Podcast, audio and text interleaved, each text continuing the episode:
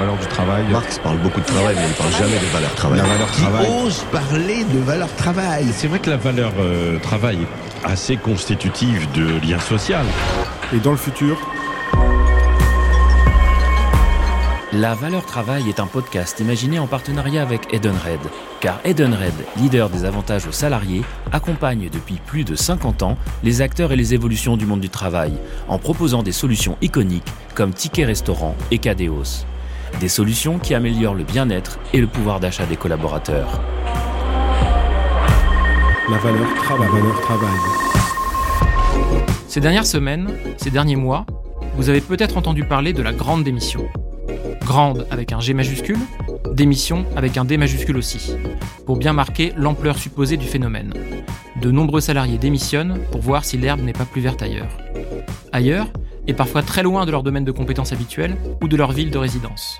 Peut-être aussi avez-vous entendu, ces dernières semaines, nos hommes et femmes politiques débattre dans les médias de la valeur travail, de la place plus ou moins grande que le travail peut, et surtout doit, occuper dans nos vies. À Society, nous nous interrogeons régulièrement sur cette place. Ces dernières années, nous nous sommes penchés, dans nos articles, sur le niveau record des démissions. Nous vous avons livré un guide de survie du télétravail. Nous avons raconté ces managers que nous aimons détester. Nous avons aussi confessé le sentiment d'inutilité qui s'empare parfois de nous au travail. Pour aller plus loin, nous avons décidé, dans ce podcast, de questionner 5 experts et expertes sur les tendances du travail de demain. Nous avons voulu dessiner les contours futurs de cette valeur travail dont nous parlons tant, en commençant par examiner quelques scénarios pour l'avenir. La valeur travail. La valeur travail. Pour cela, dans ce premier épisode, je suis allé rencontrer quelqu'un qui s'était livré à des hypothèses sur la question bien avant la pandémie. Fin 2018, Julie Fabry, professeure à l'école de management de Lyon, publiait avec quatre autres chercheurs et chercheuses une étude intitulée Le travail en 2030, quatre atmosphères. L'atmosphère, ce sont les sensations, les émotions, les discours, les pratiques, les espaces qui structurent notre travail. Dans les recherches de Julie Fabry, ce mot, atmosphère, s'accompagne d'un point d'interrogation. Car ces atmosphères de travail sont en pleine mutation. Et, on va le voir dans ce qu'elle m'a raconté, elles vont sans doute coexister et s'hybrider.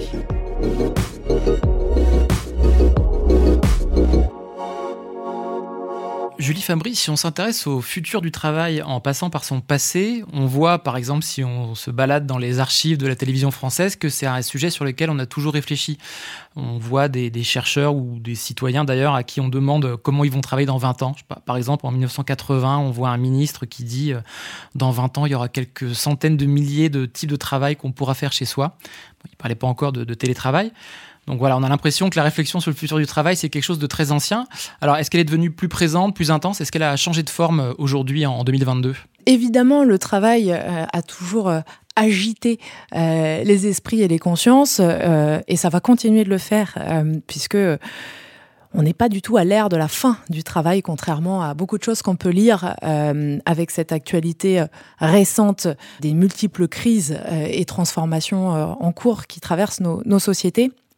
Le travail occupe une telle place dans nos vies, dans les constructions des identités, dans les rôles sociaux, que forcément on s'interroge sur ce qui fait travail aujourd'hui, ce qui fera travail demain et comment s'organiser en fonction. Ce qui est intéressant, c'est euh, ce que j'avais envie de partager avec vous aujourd'hui, c'est plutôt une sorte de, de, plaidoyer euh, pour une ouverture euh, de ces pensées, de ces imaginaires sur les futurs du travail. Sortir de cette conception a priori qu'il existe une voie unique, euh, un euh, scénario, un avant et un après, un monde ancien et un monde nouveau où le travail serait, euh, serait transfiguré.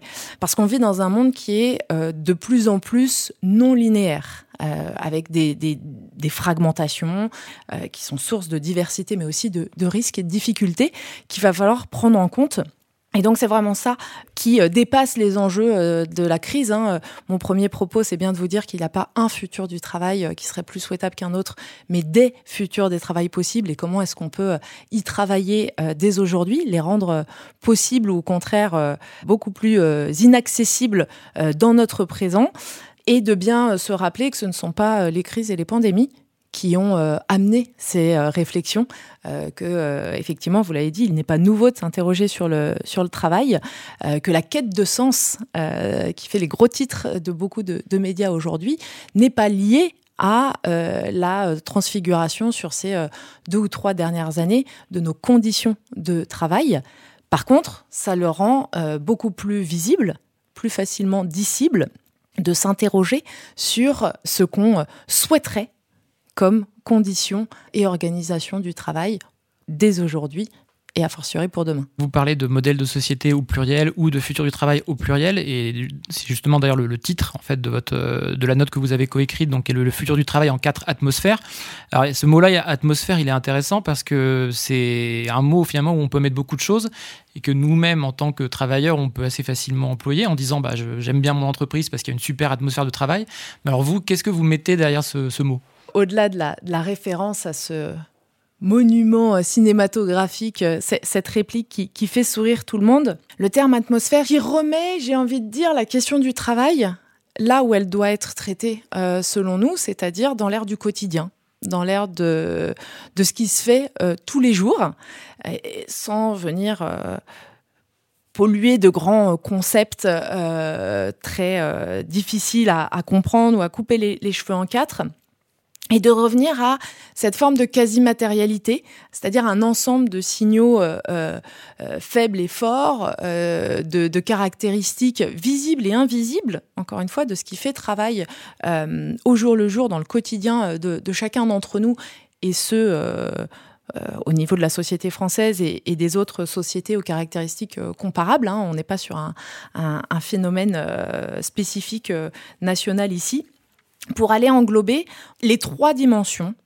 propres à toute euh, description comme au théâtre euh, de, l'activité euh, humaine et de sa coordination, ce qui est la définition même du management, de revenir se poser la question de ce qui fait travail et de ce que peuvent être les futurs du travail en raisonnant au niveau de la dimension spatiale, de la dimension temporelle et de la dimension action ou acteur. Euh, la dimension spatiale euh, nous renvoie à effectivement les lieux virtuels et physiques euh, où va se réaliser l'activité de travail. Donc beaucoup plus que de se concentrer sur les types de contrats, les niveaux de rémunération, qui ne sont qu'une toute petite partie émergée de l'iceberg de ce qui fait travail, c'est de revenir en situation sur le terrain, encore une fois, comment euh, ce travail se fait euh, euh, au quotidien. Et pour cela, aller regarder les nouveaux, entre guillemets, espaces de travail qui se sont démultipliés ces dernières années comme les espaces de coworking, les makerspaces, les, des ateliers de, de, fabrication et de conception rapide, tous les lieux d'accompagnement entrepreneuriaux, etc., qui sont encore une fois, des très bonnes, euh, des bons terreaux, des bonnes fenêtres pour appréhender ces mutations du travail en train de, en train de se faire. La dimension temporelle, on va aborder le travail sous la question de sa, de sa valeur et de sa valorisation. Donc ça pose la question de la mesure. Euh, et au-delà de savoir combien d'heures euh, par jour, par semaine, combien de jours par semaine euh, on va travailler, c'est vraiment poser la question de ce que représente le travail, quelle est la, place qu'il occupe dans nos vies et, et nous, comment on se positionne par rapport à, à ce travail. Est-ce que c'est le travail qui nous définit ou est-ce que c'est nous qui allons définir l'activité de travail. Et puis dans la troisième dimension, euh, qui est celle de, l'action, euh, ça pose la question euh, effectivement des, unités et de la diversité des acteurs. est-ce qu'on choisit ou est-ce qu'on subit avec qui on travaille? Comment on compose avec ce, qui nous est donné? Et c'est vraiment ce qui a été le fil rouge de notre approche par scénario qui nous permet de danser euh, et de venir euh, éclater ces trois euh, dimensions qui étaient comprises dans le monde d'avant, on va dire métro boulot dodo. J'ai une formation, j'ai un diplôme, je vais faire un métier dans un secteur d'activité donné, voire dans une entreprise où je vais rentrer en bas de l'échelle en espérant gravir le plus d'échelons possible. Ce modèle-là, cette forme de fixité-là et d'unicité des trois dimensions, c'est ce qui vole en éclats.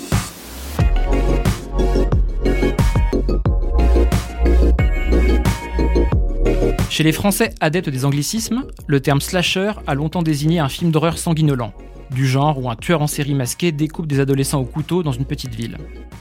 Depuis une grosse décennie, le mot a pourtant acquis une nouvelle signification. Il désigne une personne qui occupe simultanément plusieurs emplois, sous plusieurs statuts, souvent un peu salarié, un peu indépendant, voire un peu auto-entrepreneur.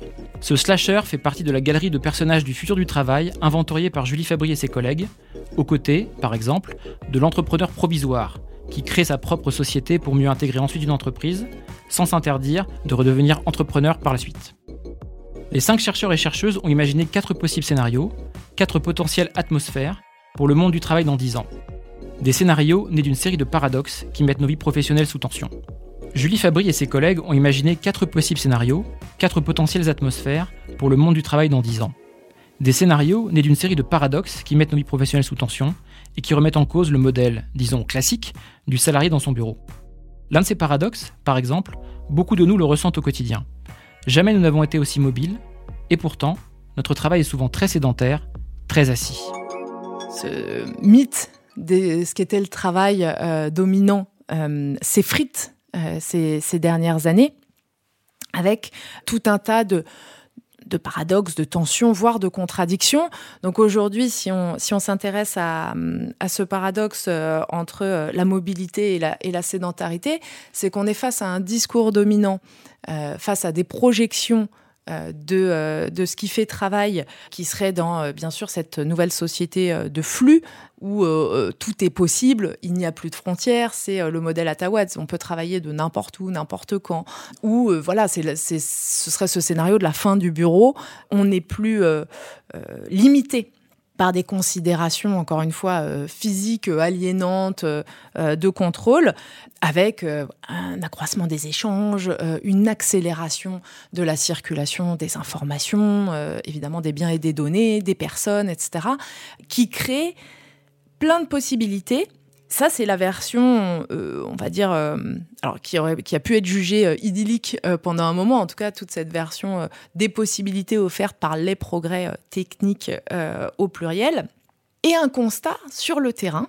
Encore une fois, quand on regarde au quotidien la façon dont les individus travaillent, notamment dans cette économie matérielle du savoir, où on est en réalité sur un schéma qui n'a jamais été aussi fixe et anti-mouvement.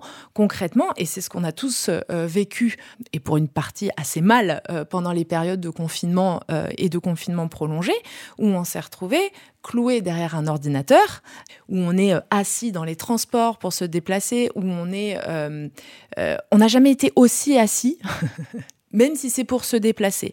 Et donc, euh, remettre euh, la dimension euh, spatiale, temporelle et, humaine au centre de la, la pensée des travails des futurs du travail euh, demain, euh, c'est aussi remettre la corporéité, remettre les émotions euh, pour éviter de rentrer dans ce fameux moule unique et semblable pour tout le monde, ce fameux one best way du, du travail demain. Vous avez défini plusieurs scénarios possibles de futur, donc au pluriel du, travail. Vous en avez euh, cartographié quatre. Alors, comment est-ce que vous les avez justement repérés et différenciés? Donc sur les différents paradoxes, hein, dont euh, celui entre la, mobilité et la sédentarité euh, est un parmi euh, les, les 7 ou 8 euh, qu'on qu a dessiné euh, dans la note. L'autre grande dichotomie, c'est cette représentation extrêmement caricaturale des possibilités du travail. Et en tant qu'enseignante-chercheur en, école de commerce, on a encore ces incarnations d'espèces de, de, voix sans issue de nos étudiants qui se disent il faut que je euh, choisisse ici et maintenant et pour toujours d'être salarié, de faire euh, une carrière dans les grands groupes euh, ou de monter mon entreprise, que je l'ai commencé pendant mes études ou non, et de choisir le sacerdoce entrepreneurial avec cette idée que d'un côté, on a la sécurité, le faste, euh, l'idéalisme de euh, la, voie royale telle qu'elle est euh, reconnue par la société. Et de l'autre côté le, le mythe entrepreneurial qui est celui de la liberté du sans contrainte du sans patron de l'épanouissement euh, personnel poussé à son extrême. Donc il y a un peu de vrai et beaucoup de faux dans ces deux, euh, ces deux caricatures euh, aux deux extrémités euh, de ce qu'on pourrait en fait imaginer beaucoup plus comme un continuum. Et donc c'est pour ça que les scénarios, nos deux premiers scénarios entre le, le salariat, ce fameux, je reviens pacte euh, tel que Laetitia Vito le, décrit très bien dans ses, ouvrages, hein, euh, le, deal euh, de l'ère jusque le mythe de l'entrepreneuriat et du travail indépendant, du, freelancing, pour continuer avec les termes anglais. Ça, c'est nos, deux premiers scénarios classiques, typiques, qui sont dans, j'ai envie de dire, au-dessus de la ligne, les scénarios dominants connus possibles. Mais en dessous si on descend euh, dans les racines euh, de, l'arbre ou, de l'iceberg que je mentionnais euh, tout à l'heure, on va aussi identifier deux autres scénarios plus underground, beaucoup plus polémiques, dont les, les, préfigurations aujourd'hui sont plus faibles ou encore moins bien acceptées que celles du dessus avec euh, justement des jeux sur les espaces euh, temps du travail beaucoup plus euh, radical. donc un scénario où le monde dominant du travail serait celui de la décorrélation entre le travail et le revenu. Si par exemple le revenu universel, le revenu de base était instauré, on pouvait choisir beaucoup plus librement ce qu'on fait euh, plutôt que euh, comment on gagne euh, sa vie pour avoir sa place dans une société. Ça, c'est le scénario basé sur le modèle du revenu universel généralisé. Et un quatrième scénario qui est celui de l'hybridation, où on pourrait tout être à la fois, ou de manière très rapprochée dans le temps, à la fois entrepreneur, à la fois salarié, à la fois bénévole, à la fois sans emploi et comment euh, tout ceci, encore une fois, reconfigure nos liens interindividuels avec euh, les ressources euh, planétaires et qu'est-ce que cela fabrique comme modèles sociétaux. Donc tout ça, ça part de ce paradoxe très fort, de cette recherche, de cet équilibre entre le besoin de sécurité et la recherche de liberté, le besoin d'épanouissement et d'accomplissement mais aussi la nécessaire euh, survie à différents stades de vie euh, de euh, mise en protection et en lien avec des cellules plus ou moins importantes de la, évidemment la cellule individuelle, familiale, communautaire et. Vous parlez de, la tension entre euh, sécurité et liberté. Et comment est-ce qu'elle a joué sur euh, l'évolution de ces deux premiers scénarios ces dernières années? Donc ce scénario, euh, je rappelle, du travail en freelance et du salariat, pour prendre l'exemple de la pandémie. À la fois, la pandémie a pu créer un fort besoin de sécurité parce que situation grave, exceptionnelle, mais en même temps, on s'est rendu compte qu'on disposait toute une série d'outils qui nous permettent de travailler de manière différente, travailler de manière plus mobile. On s'est aussi rendu compte que beaucoup de gens n'étaient pas satisfaits de leur travail et souhaitaient euh, se réorienter, se lancer de nouvelles carrières, donc y compris en tant qu'entrepreneur.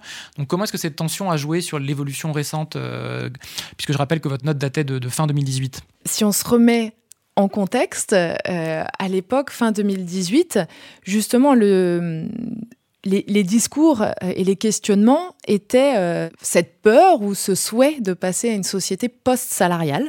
Euh, c'était la montée en flèche de l'économie collaborative, du travail indépendant, avec, encore une fois, le, regard et utopique et dystopique sur ce que serait une société où la majorité des travailleurs seraient à titre indépendant et comment est-ce qu'on peut réorganiser les choses? Donc avec cette, euh, cette inquiétude sur la précarité et la précarisation accentuée d'une partie du travail indépendant, qui aujourd'hui est requalifiée, en tout cas dans notre euh, société française, euh, bien régulièrement, en salariat. Déjà à l'époque, fin, fin 2018, donc pré-crise sanitaire mondiale, on disait attention, ce n'est pas parce qu'il il y a un renversement et des chiffres qui sont de plus en plus importants pareil pour euh, le nombre de télétravailleurs euh, euh, déclarés à l'époque, on restait sur des volumes, des masses au niveau de la société qui étaient somme toute modestes.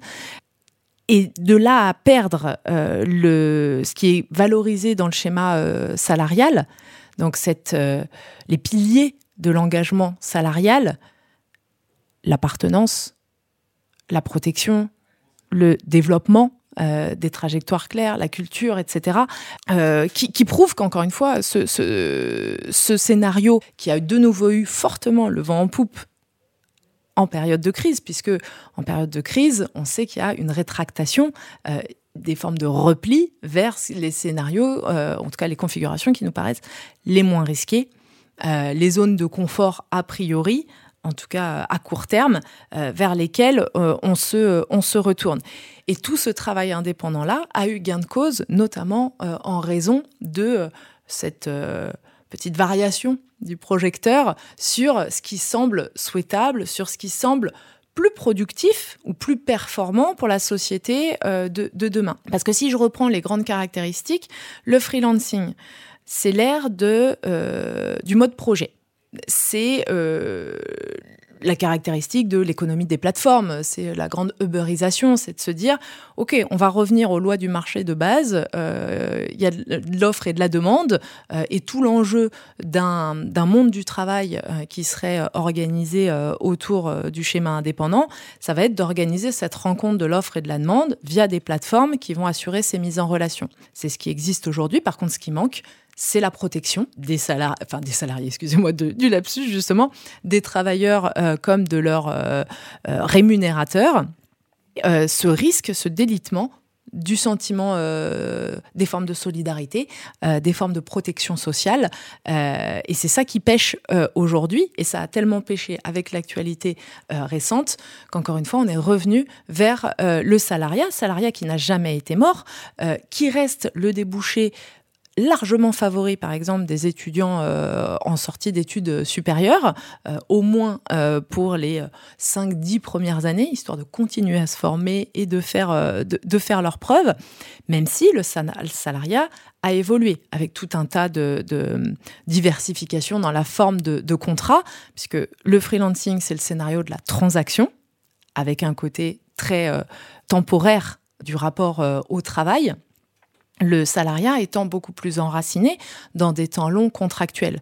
Donc d'un côté, vous avez euh, le, mode projet qui est qu'est-ce qu'on a à faire et où est-ce que je peux aller chercher les meilleures ressources pour euh, faire euh, vite et bien atteindre l'objectif qui est le nôtre, qui est la définition d'un projet dans un temps limité versus le salariat où je suis obligé de composer avec ceux que j'ai, même si ce ne sont pas les meilleurs, pour remplir la fameuse mission ou raison d'être euh, de l'entreprise à tous les étages, sous, toute, euh, sous toutes ses formes. Vous mentionnez d'autres approches qui seraient plus radicales et vous disiez que les, les deux scénarios restants, donc je rappelle le, scénario euh, du revenu de base ou du revenu universel et le scénario du travail, de l'hybridation, on va dire, du travail, étaient plus iconoclastes.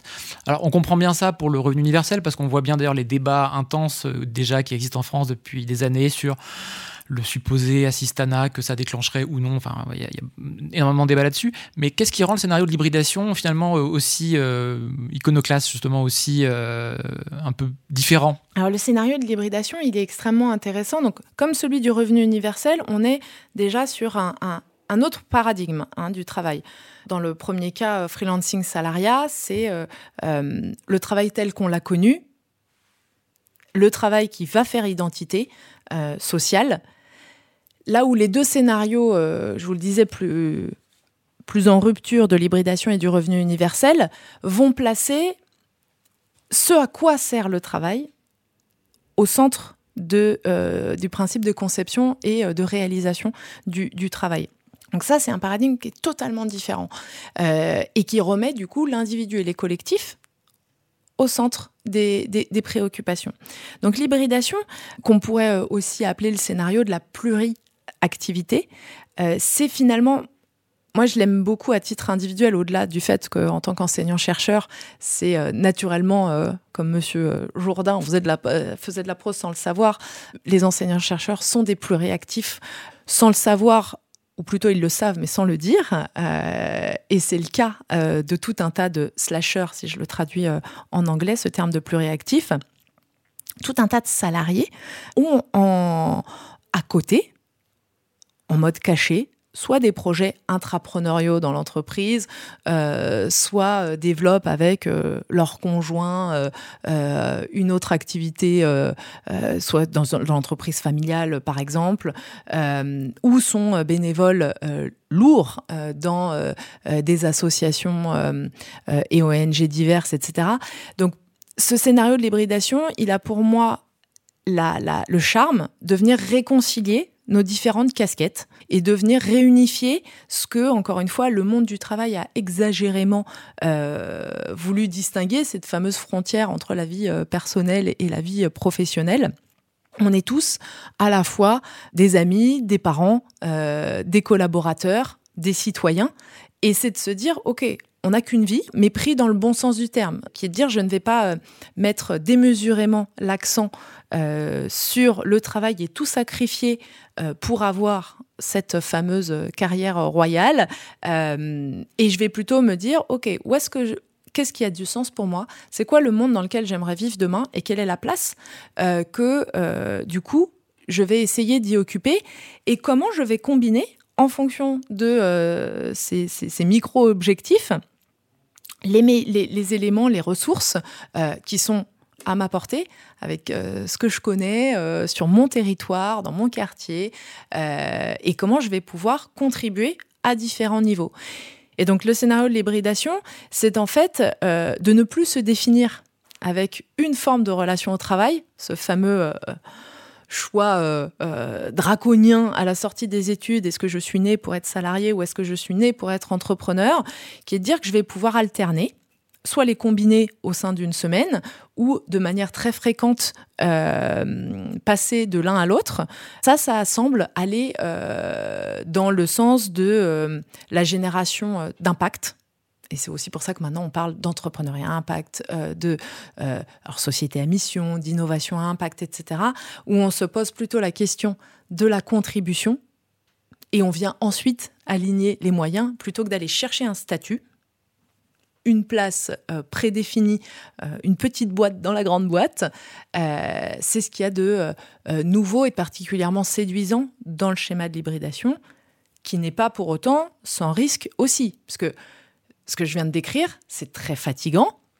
il va falloir être capable de d'alterner les costumes, de naviguer dans des mondes qui ont des, des codes, des temporalités, des, référents extrêmement euh, variés. Donc on a ce, risque euh, d'un équilibre, là encore une autre forme de précarité, une autre forme de fatigue, euh, d'épuisement mental et émotionnel. alors le secret, on le connaît, hein, pour faire que ça fonctionne, c'est de ne pas, contrairement au modèle de l'impression 3D, où on va juxtaposer des couches, il va falloir trouver et construire au fur et à mesure une sorte de fil rouge euh, qui rend ces euh, formes d'activité complémentaires euh, les unes avec les autres.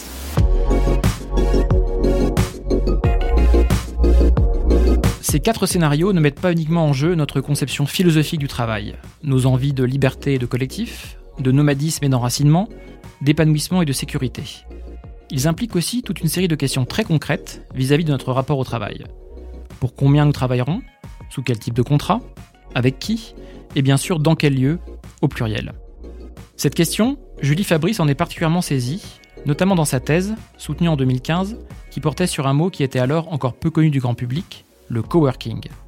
Je l'ai questionné sur la façon dont, de ces espaces partagés à l'explosion du télétravail, les scénarios du futur du travail s'incarneront également dans des lieux nouveaux.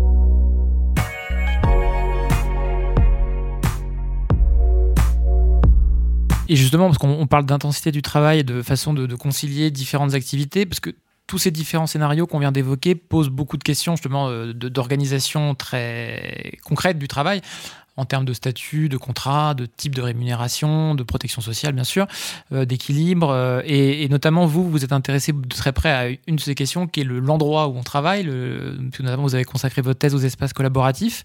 Et alors, en quoi, justement, cette question de l'espace de travail est centrale dans la façon dont ces différents scénarios vont être amenés à, à se déployer et sans doute à coexister d'ailleurs? L'espace physique de travail, c'est un levier complètement oublié du management on peut considérer comme une opportunité justement euh, le, focus que euh, la crise sanitaire, que le télétravail euh, pour tous de manière totalement subie et plus ou moins adaptée a permis de prendre conscience que bah, ce n'est pas qu'une donnée de notre environnement qui est posée là et sur laquelle on ne peut pas agir. L'espace physique de travail, également évidemment l'espace virtuel, sont en fait peut-être des modules euh, que l'on va pouvoir adapter pour favoriser quoi? Favoriser cette action euh, collective, euh, le fait de tirer dans le même sens même si chacun le fait à son rythme, avec, avec les moyens qui sont les siens, etc. Donc vraiment remettre la, la, dimension spatiale et la dimension temporelle, créer des espaces et des temps qui vont permettre ces échanges, qui vont permettre ces croisements, ces hybridations ces réconciliations entre ces besoins euh, paradoxaux naturels de sécurité et de liberté, euh, d'individualisme euh, et de collectif, de mobilité et de sédentarité, etc.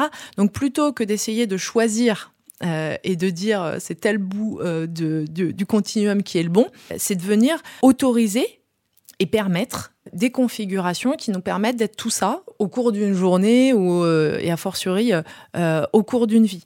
Euh, de la même façon qu'on l'a vu en mode projet, où on est passé à des logiques de, gestion de portefeuille de projet, eh ben, ça peut s'appliquer euh, aux espaces de travail de la même façon. Euh, donc ce n'est pas la fin du bureau, et on le voit bien, toute une partie de la population déconfinée espère le retour au travail, et pourtant on n'y va pas complètement, on n'y va pas de la même façon.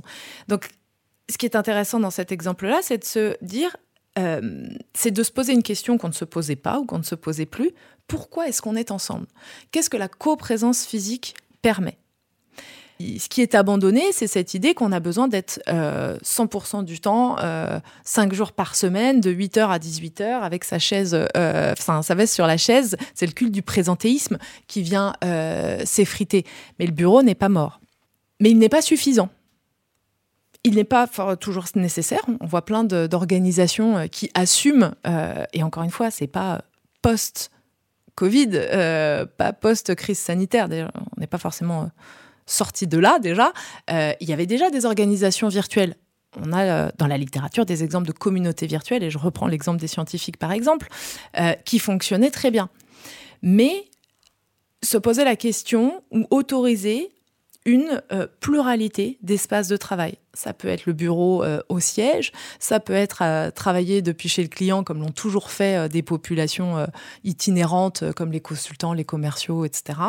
Mais ça peut être travailler dans des espaces d'inspiration et qui autorise, favorise les, les, croisements entre plusieurs types d'organisations et de projets, comme les espaces de coworking, ou sur des temps très ciblés pour accompagner une velléité entrepreneuriale, intrapreneuriale, d'être euh, suivi, euh, accéléré incubé dans une autre structure. Là encore, de sortir, euh, si je dois faire un autre parallèle avec le, le, paradigme de l'ère collaborative, c'est sortir du modèle propriétaire exclusif pour aller vers des solutions de partage, pardon, et qui nécessite, j'imagine, une grosse forme de confiance quand même de, de l'employeur envers euh, son, le salarié qui travaille pour lui, puisque s'il est amené à multiplier les, lieux de travail, et y compris les échanges avec des personnes extérieures, ça nécessite aussi sans doute une confiance accrue qui n'existe pas toujours forcément. Alors c'est une autre idée qu'on pourrait, euh, idée un peu reçue qu'on pourrait battre en brèche, c'est-à-dire le côté loin des yeux, loin du cœur, même si évidemment ça s'accompagne euh, de, de, ce premier mouvement de, de crainte de mais comment je vais continuer à contrôler à superviser euh, mes équipes, puisque euh, si je ne les regarde pas, elles ne travaillent pas on sait euh, toutes les limites de, ce modèle-là. Et surtout, on soupèse aussi les nouvelles formes de contrôle et de surveillance qui s'accompagnent, euh, qui sont un peu inhérentes à la dimension humaine, même dans les nouvelles formes d'organisation alternatives, beaucoup plus transversales, horizontales, même en holacratie, en, entreprise libérée, etc. On a d'autres formes euh, de, contrôle qui, se mettent en place. Qu'est-ce que vous mettez dans le holacratie, entreprise libérée? Qu'est-ce que vous mettez derrière ces... Pour faire très simple, ce sont des modèles d'organisation qui vont là aussi euh, sortir des agencements euh, traditionnel, euh, dichotomique, très top-down, où on a euh, un petit corps hiérarchique qui a tous les pouvoirs sur un, un, autre corps de travailleurs subordonnés, etc. Je vais très très vite, mais si on met tout le monde au même niveau, comme dans ces entreprises où il n'y a plus de titre, il n'y a pas de fonction, on ne sait pas qui est le boss, qui d'ailleurs travaille euh, dans l'open space euh, ou le flex office, comme on dit euh, maintenant, au milieu de ses collaborateurs. Ils portent pas de cravate, ils portent pas de veste, tout le monde est en basket parce que c'est le nouveau costume, etc. Donc cette espèce de, mélange d'homogénéité où chacun se concentre bah, sur son rôle, sur ce qu'il a choisi et déclaré à faire et et suit sa route les bilans sont intéressants, pas aussi roses euh, qu'on le dit, parce qu'il y a plein d'entreprises qui sont, qui étaient, euh, qui s'étaient libérées, qui euh, reviennent à d'autres formes de formalisme. là aussi, il faut pas confondre. L'exemple des mouvements maker est intéressant. c'est un autre type d'ailleurs d'espace physique de, de, croisement, d'inspiration, de potentialité que, que sont les makerspaces dans le mouvement maker, on, oppose souvent le, modèle du bazar et de, la, cathédrale, ou dans les méthodes euh, agiles euh, de travail inspirées euh, des suivis de projets informatiques. Attention, transversalité, horizontalité ne veut pas dire absence de leadership, ne veut pas dire absence de décision. les modèles les plus extrêmes vont vers des décisions par consensus, des élections sans candidat. Tout ça sont des innovations managériales très très poussées, mais qui sont qui prennent du temps euh, pour se mettre en place, parce qu'il faut changer les cultures, parce qu'il faut changer les habitudes, et qu'on passe pas du jour au lendemain euh, de l'entretien euh, annuel sur atteinte d'objectifs entre un manager et un manager à une organisation où chacun choisit son rôle et évolue sans titre, même si encore une fois mes, mes, descriptions sont, sont extrêmement rapides. Mais il s'agit de repenser ce qui fait sens, quelles sont les conditions favorables euh, qu'est-ce qui va faire un environnement de travail sain et euh, à potentialité pour un projet d'entreprise, pour une raison d'être? Donc vraiment l'enjeu pour moi, quand on, pose euh, ces questions, on, imagine les futurs du travail possible, c'est d'abord de revenir à aujourd'hui, ici et maintenant. Qu'est-ce qui dans le présent dans nos actions à chacun, que ce soit nos actions en pensée, en émotion euh, et évidemment en mise en mouvement, en geste, qu'est-ce qui rend possible et souhaitable certains scénarios euh, pour demain et comment euh, faire bouger les lignes pour, pour y participer effectivement en remettant l'humain, l'individu, le collectif, le sens au centre. Euh, dans le mouvement des Gilets jaunes, euh, le rassemblement sur les, ronds-points, c'est un symptôme euh, de cette absence ou de cette disparition des lieux de rassemblement, de, ces temps autorisés et non pas cachés, grappillés au détriment d'autre chose, que ce soit une vie professionnelle, amicale, familiale, pour configurer ensemble ce faire société demain.